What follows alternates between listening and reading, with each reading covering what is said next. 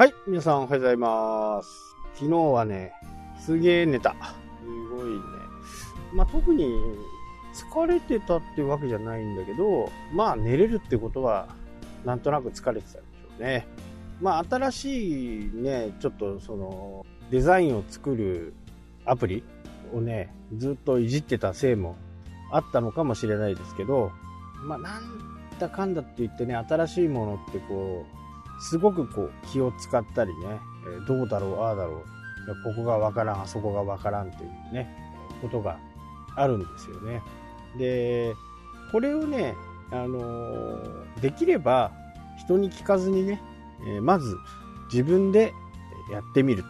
自分で調べたものって自分の知識になりますけど、人から聞いたものってね、やっぱり知識にならないんですね。こう聞か聞いてる人、聞かれた人もね、あの、何度も同じことを聞かれると、やっぱり嫌になりますよね。え、何回同じこと聞いてんの？みたいな。まあ、時間が経ってね、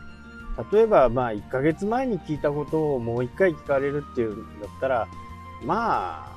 多少はね、しょうがないかなというふうにね、思いますけど、もう2、3日前に聞いたことをね、忘れてしまう。まあ、人間は忘れる動物であるというね、こともあるんで、忘れるのはまあ、致し方ない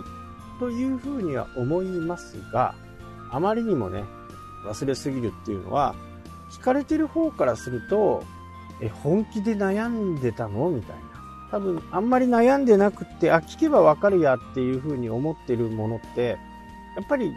覚えないんですね。もうあの人に聞きゃいいや、みたいな形。で、僕はそれが嫌嫌なんで、必ずね、えーエヴァーノートとかメモ帳とかにね、そういったものに教えてもらったこととかは入れるようにして。そうするとね、それを見ただけでこう思い出すんですね。やったことっていう作業とかね。まあ自分もあんまりね、何回も同じことを聞聞かれるのが嫌だから、やっぱり人も嫌だなって思うわけですよね。まあこの感覚がなかなかなくって、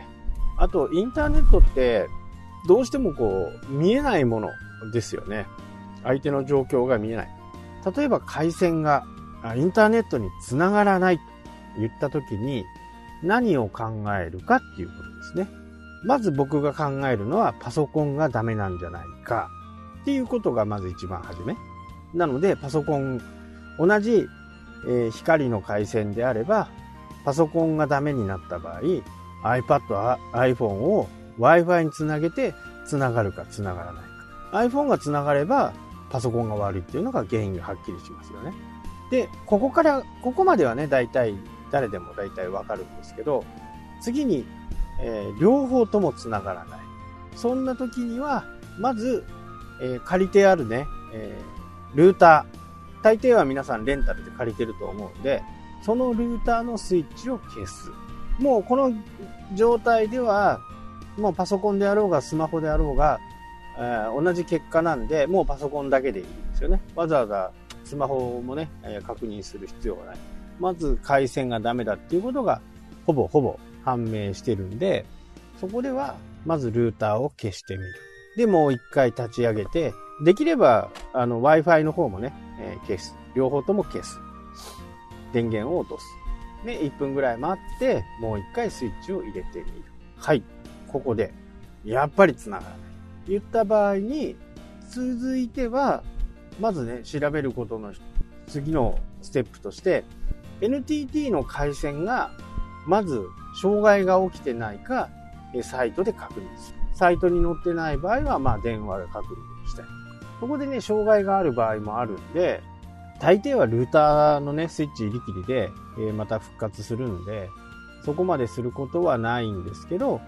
NTT の確認して、えーいや、大丈夫ですよ、というふうに言われる。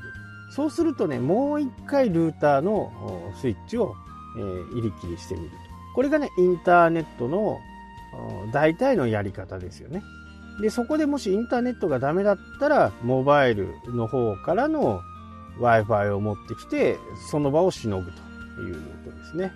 ポケット Wi-Fi 持ってる人はポケット Wi-Fi とかね、スマホからのね、Wi-Fi が広い人はその Wi-Fi を使うという感じですね。で、まあ、その日はダメだと思ったらね、もう僕の場合はやらない。まあ、次の日ね、えー、開通する場合もある。で、これがインターネットの回線は一番の元ですよね。サイトにつながらないって言った時には、今度はサーバー会社を連絡する。連絡するっていうか、障害情報ってね、必ず障害情報のページがありますんで、そこを見に行く。で、そこで障害が出てれば、その障害が治るまで待つ。なければ、結構多いのがね、ドメインの執行、レンタルサーバーの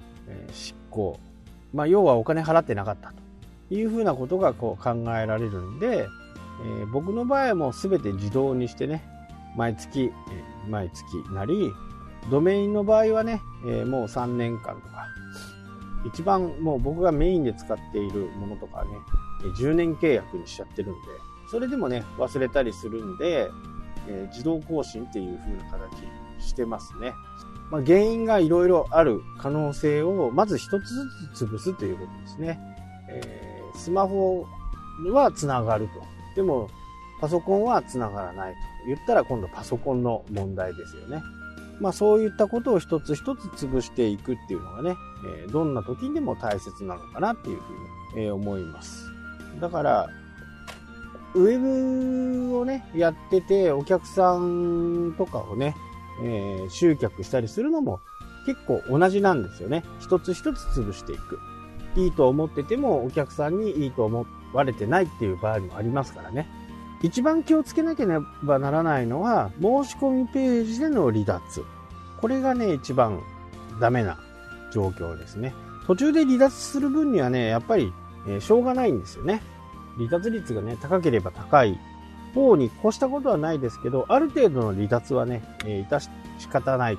という風な形なんで、申し込みページまで行ってるのに申し込まずに